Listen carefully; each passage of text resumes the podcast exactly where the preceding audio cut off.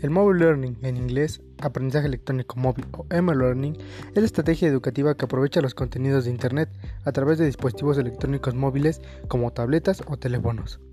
El proceso, educativo en M-Learning se da a través de aplicaciones móviles, interacciones sociales, juegos y hubs educacionales que les permite a los estudiantes acceder a los materiales asignados desde cualquier lugar y a cualquier hora. Este método tiene el propósito de facilitar la construcción del conocimiento y desarrollar en los estudiantes la habilidad para resolver los problemas en una plataforma flexible que promueve el aprendizaje, el autoaprendizaje. La llegada de esta tendencia puede crear un, panorama confuso para aquellos que han conocido estrategias similares, pero hay méritos para catalogar el M-Learning en una categoría diferente en el e-learning, por ejemplo, y para explicar su diferencia con el e-learning.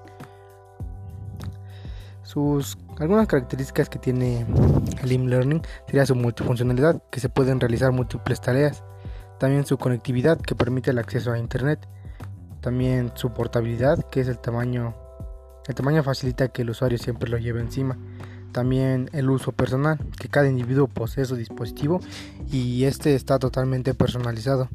También su motivacional, que hay una predisposición más receptiva para el aprendizaje y también la accesibilidad a apps, que es el uso de las apps que sirven para el aprendizaje, para la creación y curación del contenido. También está la flexibilidad, que es el aprendizaje que se adapta a las necesidades de cada uno. La inmediatez, que se puede encontrar lo que se busca o se necesita, o se necesita de manera instantánea.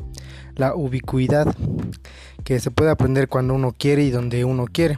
Aula, casa, autobús, metro, parque, etc y también su accesibilidad, que existen herramientas de uso gratuito o de bajo coste.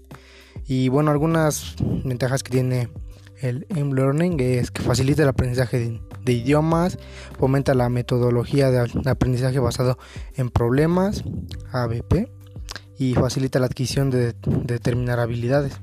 También fomenta la interacción y la comunicación, al igual que fomenta el trabajo cooperativo y colaborativo mediante la distribución de tareas.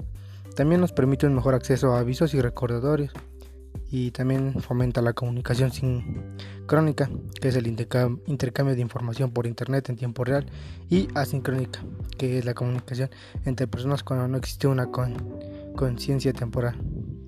También nos permite la publicación inmediata de contenidos y nos permite la creación de nuevas comunidades de aprendizaje. Y bueno, eso es todo.